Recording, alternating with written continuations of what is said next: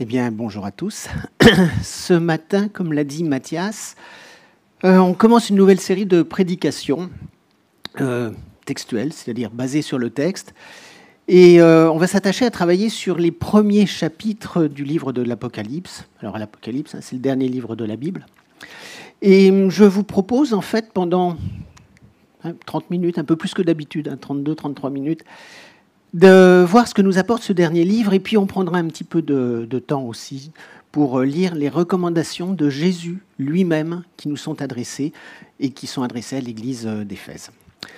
Alors, comme euh, source hein, bibliographique, mes traductions viennent de la Bible Semeur, un site que je vous conseille, mais vraiment fortement, on en a de temps en temps un petit peu parlé, ça vous permet d'avoir énormément d'informations, de, de, questions. Il y a 300, 400 questions qui sont traitées en 10 minutes à peu près. C'est vraiment vraiment très. Il y a un beau programme.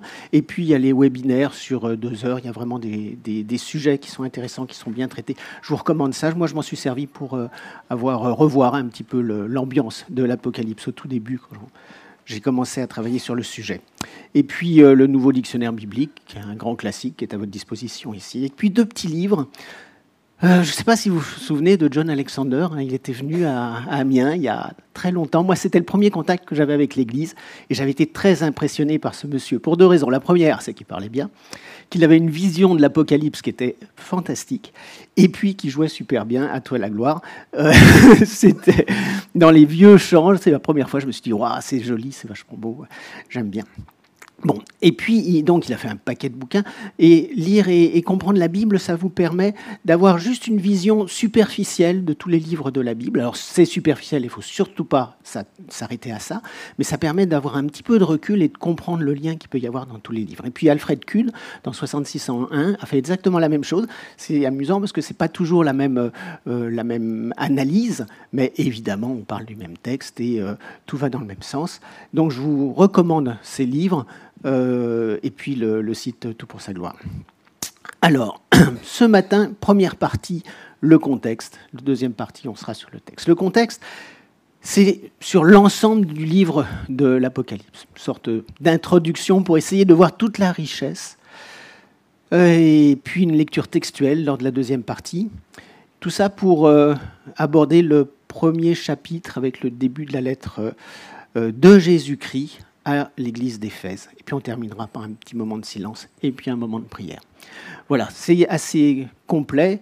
Désolé, mais quand on doit euh, aborder tout le sujet, on ne sait pas trop par quel bout le prendre. C'est vraiment très très dense. Alors, le livre de l'Apocalypse devrait se traduire normalement par la révélation.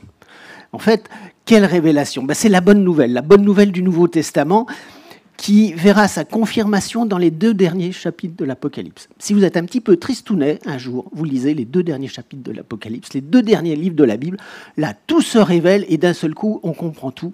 Allez-y, ça fait du bien et euh, c'est facile à lire et ça prend pas beaucoup de temps ça vous donne un petit coup de boost de temps en temps, ça fait pas de mal.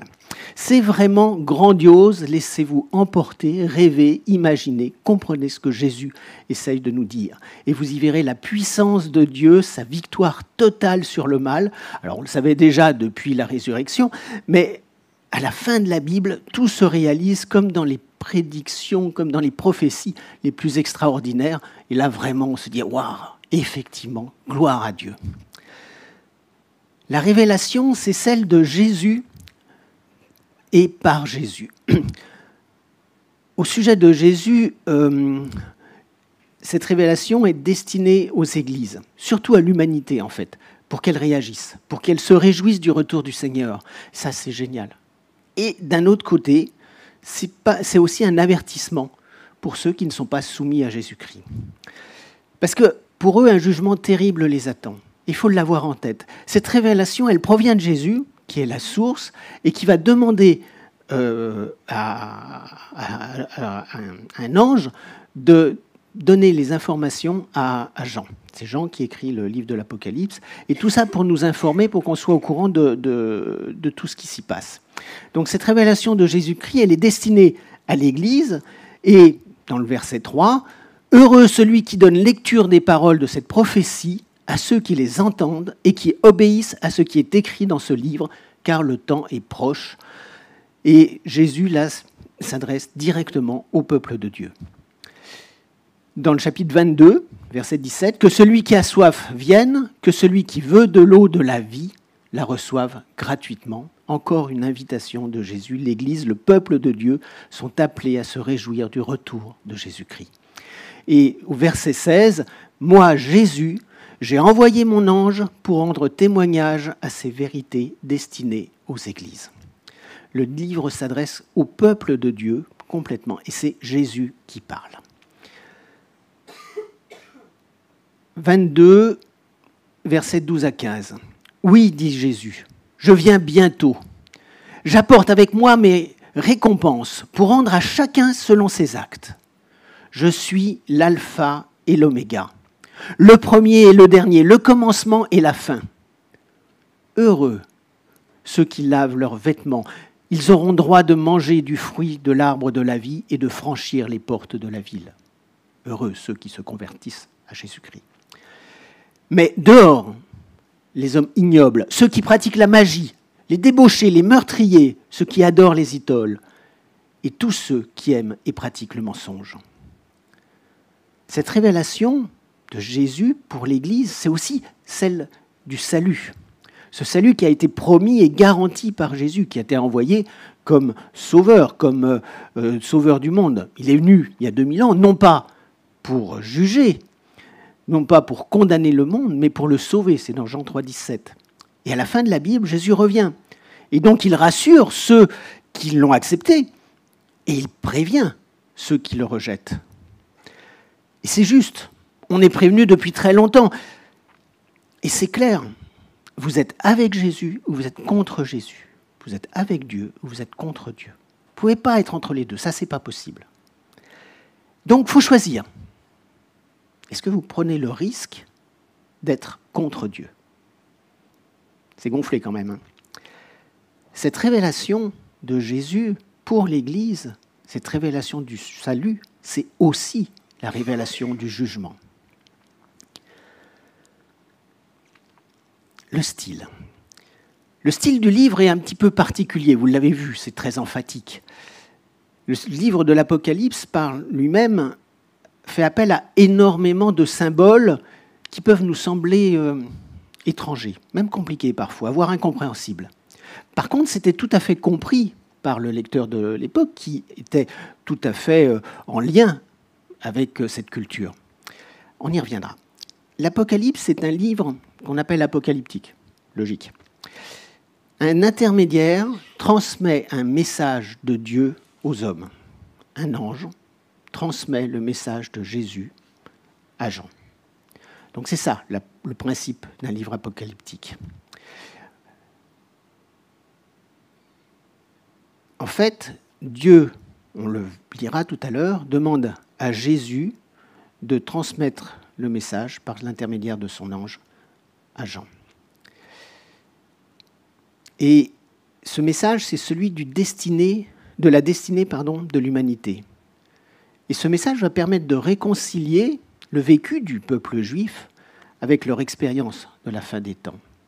On n'a pas le temps d'aborder le sujet, mais c'est un sujet qui est passionnant. Alors on a perdu beaucoup, pour beaucoup d'entre nous, toutes les références de cette époque, de, même parfois du public d'il y a 2000 ans et, et parfois de l'Ancien Testament. Alors il faut se dire qu'énormément de personnes connaissaient l'Ancien Testament, ils connaissaient bien d'ailleurs et c'était connu et décrypté par les auditeurs de l'époque. Et les livres de Daniel, le livre de, Zacharie ont des passages qui sont tout à fait comparables à ceux de, l'Apocalypse. Donc euh, c'est habituel. Et ce qu'il faut bien avoir en tête, c'est que de nombreuses références du livre de l'Apocalypse sont dans l'Ancien Testament. L'Apocalypse, c'est aussi un livre prophétique qui permet à un prophète, Jean, non, si Jean, pardon, d'encourager, d'exhorter ses contemporains au changement et à la repentance. C'est une exhortation à changer. Mais c'est aussi une lettre qui est destinée aux fidèles. C'est une lettre de Jésus aux fidèles. Donc c'est aussi un peu comme les épîtres qu'on avait vues. C'est une lettre qui est destinée à nous tous. Donc c'est un style apocalyptique, prophétique, et puis une lettre, une, une épître. Ou un épître, une épître, je ne sais plus. Un Une, merci. Donc, lettre épître dictée par Jésus-Christ à Jean pour nous être révélée, présentée. Alors les références à l'Ancien Testament. Allez, je vous propose, on va faire une petite balade là. fermez les yeux et je vous emmène. C'est l'hiver, il fait nuit. Et on va faire quelques centaines de mètres dans la ville. Et puis on monte quelques marches et je vous pose là. Et je vous dis, regarde, il fait nuit, il n'y a aucun éclairage. Vous voyez rien. Et pourtant, vous êtes devant la cathédrale. Vous êtes en train de regarder par le trou de la serrure, de, je ne sais pas si on peut le faire par le trou de la serrure de la, de la cathédrale. Il y a quelque chose de fantastique derrière et vous ne voyez rien parce qu'il n'y a pas de lumière, parce que ce n'est pas éclairé. Eh bien, regardez l'Apocalypse sans voir par derrière, sans que ce soit éclairé par l'Ancien Testament, on va se planter, on va rien comprendre. Imaginez donc que l'Apocalypse doit être éclairé par l'Ancien Testament, et peut-être aussi par d'autres choses de la, culture de l'époque, mais déjà ça c'est essentiel. L'éclairage est important. Il faut de ces références. Alors, rappel de la parabole de la poutre et de la paille juste pour réaliser que j'ai quand même pas mal de progrès à faire dans la connaissance de l'Ancien Testament, du Nouveau aussi. Mais bon. Euh, Alfred Kuhn dit que dans les 404 versets de l'Apocalypse, je ne sais pas compter, je lui fais confiance, on relève 518 allusions à l'Ancien Testament. Plus de 400 versets, plus de 500 références. C'est-à-dire qu'il y a des versets où il y a plusieurs références. Vous voyez, c'est vraiment à lire dans cette optique. Donc, faut avoir ce lien, il faut, euh, d'où l'intérêt de le travailler euh, ensemble quand on, quand on peut.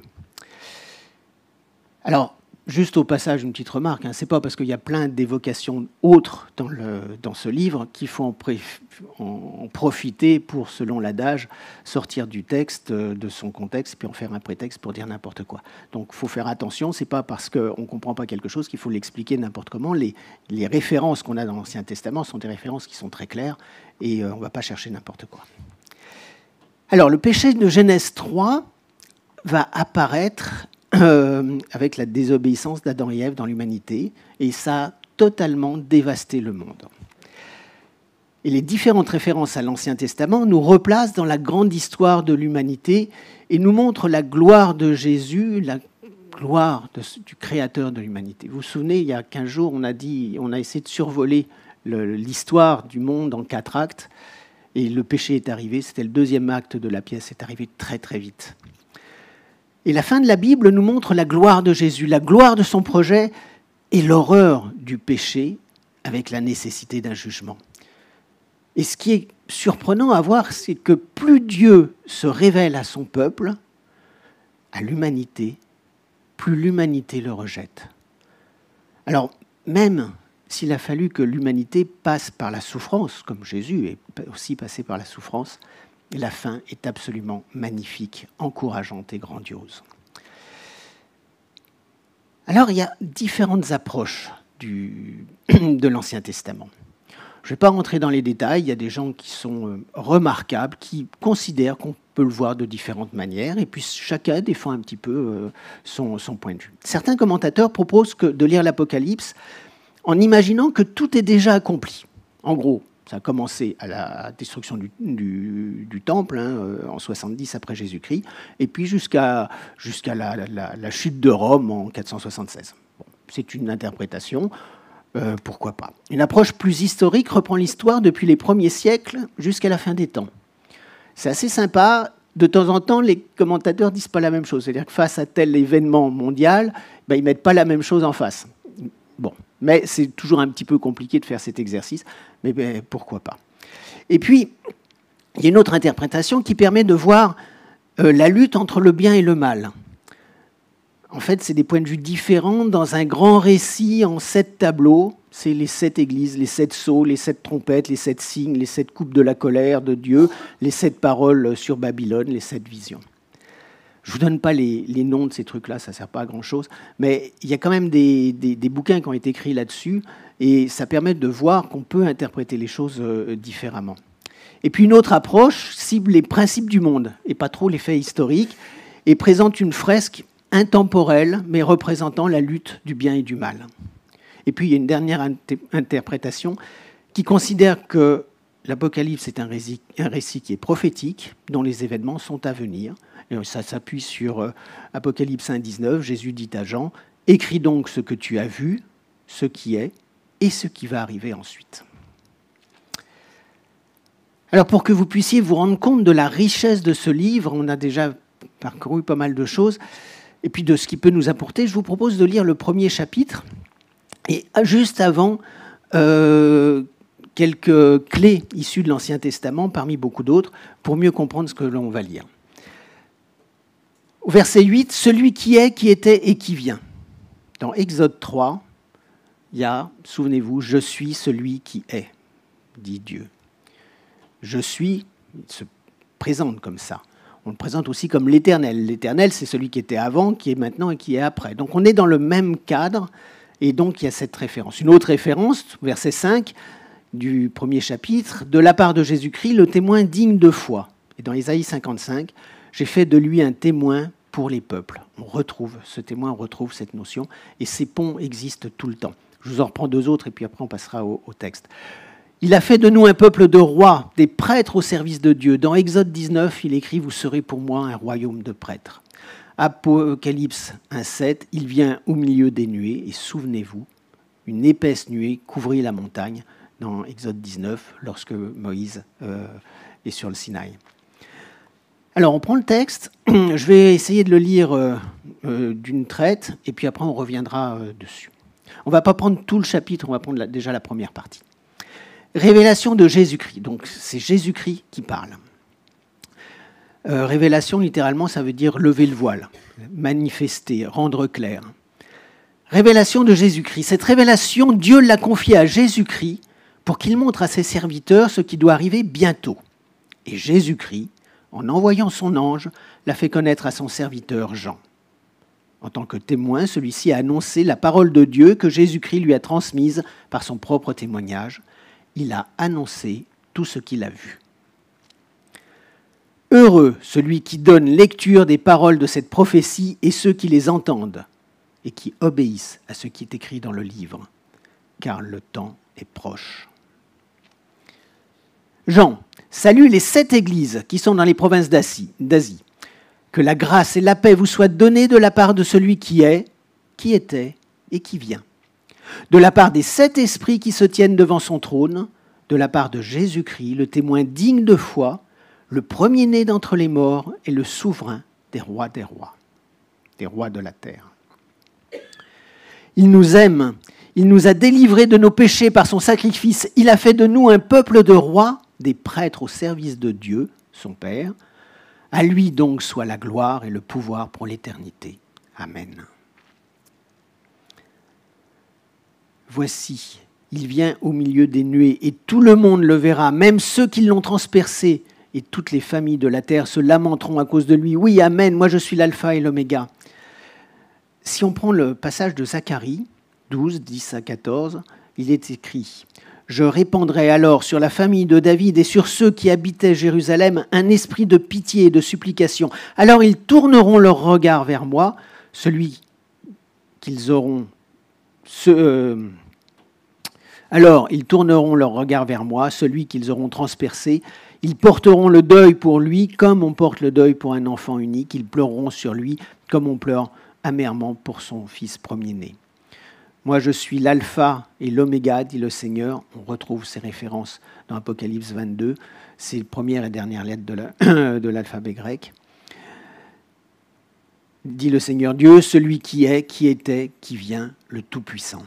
Tout-Puissant, c'est la traduction qu'on avait trouvée dans la Septante. La Septante, c'est un des écrits originaux d'où viennent les différentes traductions qu'on a de la Bible. Et l'expression, c'était le Seigneur des armées célestes. Puis aussi, ce nom était aussi appliqué, le Tout-Puissant, euh, aux empereurs à l'époque. Alors, la lettre aux sept églises, euh, imaginez que Jean est un petit peu en disgrâce là. Hein. Donc les Romains avaient trouvé une bonne solution, c'est d'envoyer ces gens-là dans une île un petit peu, loin. Donc c'est à une centaine de kilomètres d'Éphèse. Et euh, j'ai dit Patmos, non, j'ai pas dit, c'est l'île de Patmos, pardon. donc à une centaine de, kilomètres d'Éphèse. Et euh, c'est donc une petite ville sur la mer Égée. Et euh, on va il va aborder les églises qu'on voit sur la carte, hein, d'abord d'Éphèse, de Smyrne, de Pergame, de Thyatire, de Sardes, de Philadelphie, de Laodicée. On pourrait imaginer une sorte de, voyage à ce moment-là. Euh, on peut se rappeler aussi les voyages de Paul hein, qui, avait, étaient passés dans l'Asie mineure. Alors, lettre aux sept églises. D'abord la présentation de Jésus. Moi, Jean, votre frère, qui partage avec vous la détresse, le royaume et la persévérance dans l'union avec Jésus, J'étais dans l'île de Patmos, parce que j'avais proclamé la parole de Dieu et le témoignage rendu par Jésus. Ça, c'est la disgrâce. Le jour du Seigneur, l'Esprit de Dieu se saisit de moi, et j'entendis derrière moi une voix forte, pareille au son d'une trompette. Elle disait, Inscris dans un livre ce que tu vois, et envoie-le à ces sept églises. Éphèse, Smyrne, Pergame, Thyatire, Sardes, Philadelphie et Laodicée. Je me retournai pour découvrir quelle était cette voix, et l'ayant fait, voici ce que je vis. Il y avait sept chandeliers d'or, et au milieu des chandeliers, quelqu'un qui ressemblait à un homme. Il portait une longue tunique, une ceinture d'or lui entourait la poitrine. Sa tête et ses cheveux étaient blancs comme de la laine blanche, oui, comme la neige. Ses yeux étaient comme une flamme ardente, et ses pieds étincelaient comme du bronze incandescent au sortir du creuset. Sa voix retentissait comme celle des grandes eaux. Ses cheveux étaient blancs, symbole de sagesse. Ses yeux étaient comme une flamme ardente, ça représente le jugement du péché. Ses pieds étincelaient comme du bronze. Le bronze, les reins, ce sont des alliages qui peuvent briller dans certaines conditions. Et par exemple, dans le temple, l'autel euh, des reins était associé au sacrifice pour le péché, au, jugement divin sur le péché. Sa voix retentissait comme celle des grandes eaux, voix imposante, comme euh, dans le livre de Daniel au chapitre 7 et au verset 13, comme Dieu aussi sur le, mont Sinaï quand il s'adresse à Moïse. Dans sa main droite, il tenait sept étoiles et de sa bouche sortait une épée aiguisée à double tranchant. Son visage était éblouissant comme le soleil quand il brille dans tous ses éclats. Quand je vis, je tombais à ses pieds comme mort. L'épée aiguisée citée euh, sortant de la bouche c'est en Ésaïe 49, c'est un symbole de, de parole puissante, éblouissant comme le soleil, symbole de gloire. Alors il passa sa main droite sur moi en disant N'aie pas peur, moi je suis le premier et le dernier, le vivant. J'étais mort et voici je suis vivant pour l'éternité. Je détiens les clés de la mort et du séjour des morts. Écris donc ce que tu as vu, ce qui est et ce qui va arriver ensuite le vivant, le ressuscité, celui qui a et celui qui est la vie. J'ai été mort et me voici, je suis vivant pour l'éternité. Je détiens la clé de la mort et du séjour des morts. Celui qui détient ces clés, c'est le Sauveur. De sa main droite, il tenait sept étoiles et de sa bouche sortait une épée aiguisée à double tranchant. Son visage était éblouissant comme le soleil quand il brille dans tous ses éclats. Quand je le vis, je tombais à ses pieds comme mort. Mais d'abord, voici quel est le secret des sept étoiles que tu as vues dans ma main droite et des sept chandeliers d'or. Les sept étoiles sont les anges des sept églises. Les anges, c'est ceux qui apportent le message. Et les sept chandeliers, les sept églises. Le nombre 7 représente la totalité, l'ensemble, la perfection. Il renvoie aussi au septième jour de la création et Dieu dit que c'est bon. Le nombre 7 est vraiment très très présent dans l'Apocalypse et certains commentateurs y voient euh, cette église particulière. Alors, ça peut être celles qui sont à cette époque, les églises historiques, mais on peut aussi y voir euh, celles des différentes époques. Par exemple, John Alexander a une, manière de, citer, euh, voilà, telle église correspond à telle période, par exemple les premiers, les premiers chrétiens pour euh, l'église d'Éphèse. Et puis après, ça peut être l'église persécutée. Et puis après, ça peut être l'église de la Réforme. Et puis ça peut être l'église qui s'endort un petit peu, un peu plus tard. Donc il y a des, rapprochements qui sont faits comme ça et des interprétations. Euh, petite parenthèse pour voir comment Jésus se présente à chaque église. On ne va pas le faire surtout parce qu'on n'a pas le temps, mais je vais juste vous, prendre deux présentations de, Jésus. À l'ange de l'église qui est à Éphèse écrit, donc c'est Jésus qui parle, Voici ce que dit celui qui tient les sept étoiles dans sa main droite et qui marche au milieu des sept chandeliers d'or. Vous avez vu les sept étoiles, les sept anges, les sept chandeliers, les églises, et Jésus est au milieu. À l'ange de l'église qui est à Smyrne, on a ça en introduction de, euh, de la lettre à l'église de Smyrne, voici ce que dit celui qui est le premier et le dernier, celui qui était mort et qui est à nouveau vivant, Jésus ressuscité, Jésus sauveur, Jésus maître de la mort. Et en parallèle, on a des bénédictions à la fin de chaque lettre aux églises. Et euh, on va voir par exemple pour la lettre d'Éphèse, au vainqueur je donnerai à manger du fruit de l'arbre de vie qui est dans le paradis de Dieu, pour l'église de Smyrne, sois fidèle jusqu'à la mort et je te donnerai la vie pour couronne. C'est à la fois poétique et quand on va vraiment dans le texte, on s'aperçoit que c'est d'une puissance absolument énorme et chaque lettre est suivie comme ça d'une bénédiction. Alors on va lire la lettre qui est destinée à Éphèse, et puis euh, après on fera quelques commentaires dessus. À l'ange de l'église qui est à Éphèse, écrit, Voici ce que dit celui qui tient les sept étoiles dans sa main droite et qui marche au milieu des sept chandeliers. Je connais ta conduite, la peine que tu prends et ta persévérance. Je sais que tu ne peux pas supporter les méchants. Tu as mis à l'épreuve ceux qui se prétendent apôtres et qui ne le sont pas, et tu as décelé qu'ils mentaient tu as de la persévérance, tu as souffert à cause de moi, et tu ne t'es pas lassé. J'ai cependant un reproche à te faire. Tu as abandonné l'amour que tu avais au début. Allons, rappelle-toi d'où tu es tombé, change et reviens à ta conduite première, sinon je viendrai à toi, et je déplacerai ton chandelier si tu ne changes pas. Voici pourtant une chose que tu as en ta faveur. Tu détestes les œuvres des Nicolaïtes, tout comme moi que celui qui a des oreilles écoute ce que l'Esprit dit aux églises. Au vainqueur, je donnerai à manger du fruit de l'arbre de vie qui est dans le paradis de Dieu. On va reprendre la lettre là. Jésus s'adresse aux églises existantes à la fin du premier siècle. Éphèse, c'est une très grande ville à l'époque, sans doute une des plus grandes villes de Asie mineure, avec un port et le temple de Diane. Le temple de Diane, c'est une, une, des sept euh, merveilles du monde antique. Et Paul était resté dans la ville, souvenez-vous, hein, dans les années 57, je crois, par là, 53, après Jésus-Christ. Et l'influence de Paul avait été tellement importante que les orfèvres qui vivaient du commerce de, ce temple, hein, qui en faisaient des, bijoux, euh, avait organisé une révolte car le culte de Diane euh, était menacé, donc leur commerce. Donc vous voyez combien c'était important. Et, et, Paul parle avec beaucoup d'emphase de cette église et vraiment il, trouve que c'est une église qui est remarquable. Alors les étoiles, on l'a vu, hein, c'est les anges et les messagers des églises, et puis les sept chandeliers représentent les sept églises. Et comme dans toutes les lettres, il y a l'éloge, vous voyez, je connais ta conduite, la peine que tu prends est ta persévérance. Persévérance, c'est une attitude contre les méchants, contre ceux qui se prétendent apôtres et qui ne le sont pas. Et tout cela est apprécié, félicité par Jésus. Tu as la persévérance, tu as souffert à cause de moi, tu ne t'es pas lassé. J'ai cependant un reproche à te faire. Tu as abandonné l'amour que tu avais au début. Ils ont souffert sans abandonner, le service de Dieu. Mais tout cela est honorable. Mais, mais tu as abandonné l'amour que tu avais au début. Souvenez-vous, Paul avait écrit aux Éphésiens, donc 35 ans plus tôt, en rendant grâce à Dieu pour leur foi et pour leur amour pour les saints. Alors là, on est à la deuxième, peut-être la troisième génération, et même si la doctrine est bien, si on est la conduite, le service est important, il manque du profond attachement en Christ de la première génération.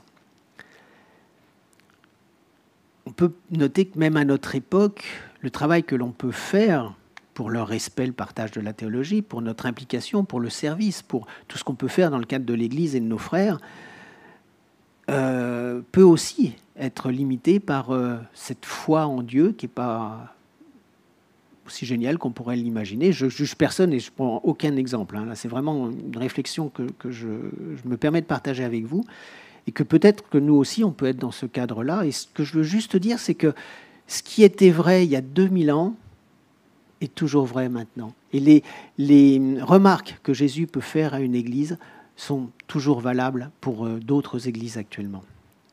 Et ayons l'humilité de dire qu'on peut faire partir de celle-ci.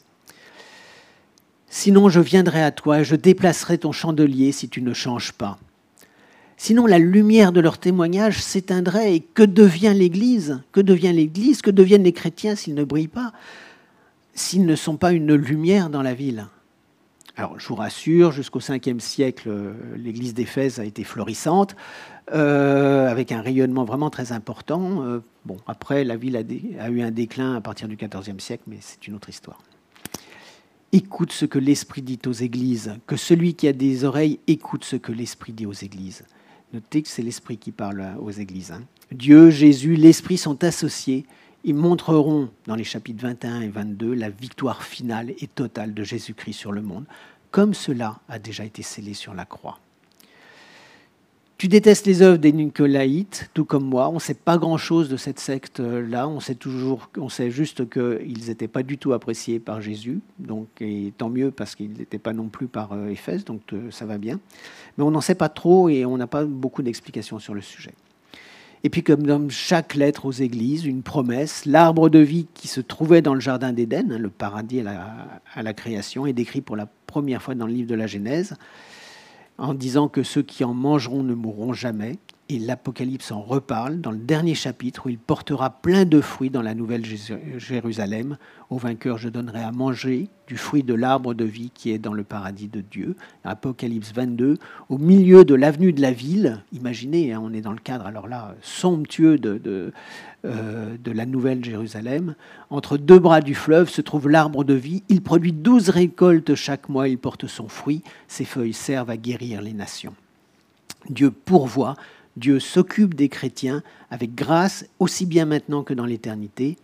Attention à ne pas devenir légaliste, comme l'étaient les pharisiens, à ceux à qui Jésus reprochait de suivre la loi, mais de ne pas comprendre ce que voulait vraiment dire aimer Dieu et aimer son prochain. Ils étaient bien plus dans les actes. C'est bien aussi de traduire sa foi en actes, mais le légalisme ne doit pas s'opposer à l'amour de Dieu. C'est important d'avoir ça le garder en tête. Pour conclure, puisque Jésus revient, nous pouvons nous réjouir et l'annoncer à ceux qui ne le connaissent pas. L'Apocalypse suscite la crainte et donc la repentance. On ne transige pas avec ce que l'humanité a fait de Dieu, un Dieu gentil, soumis à la volonté de chacun, que l'on peut euh, bafouer sans trop d'état d'âme c'est pas le Dieu de la Bible. C'est ce que les hommes aiment bien, parce que profitent des bienfaits de la création, mais ils évitent la soumission et l'obéissance. C'est pas ce Dieu-là, le Dieu de la Bible. Le Dieu de la Bible est un Dieu souverain, est un Dieu puissant, est un Dieu qui nous écoute, qui nous comprend, mais c'est un Dieu qui juge aussi. Jésus est venu pour nous sauver, il reviendra pour juger. La fin du livre, c'est la victoire finale de Jésus-Christ. Babylone est tombée et la Jérusalem céleste est là. Dieu est donc le maître absolu de l'histoire. L'agneau sur son trône nous a amenés à la victoire. Satan, le prince actuel du monde, perd définitivement son pouvoir et est totalement, définitivement détruit. Alors je vous propose de lire l'Apocalypse avec un esprit d'adoration, de crainte, d'encouragement, d'émerveillement et d'enthousiasme, même si j'avoue que je ne suis pas très bon sur ce domaine. Mais je vous propose vraiment de regarder ce livre avec tout le bonheur que nous apporte la, réalité de la, révélation de Jésus-Christ. On prend une minute de prière personnelle. Je terminerai par une courte prière.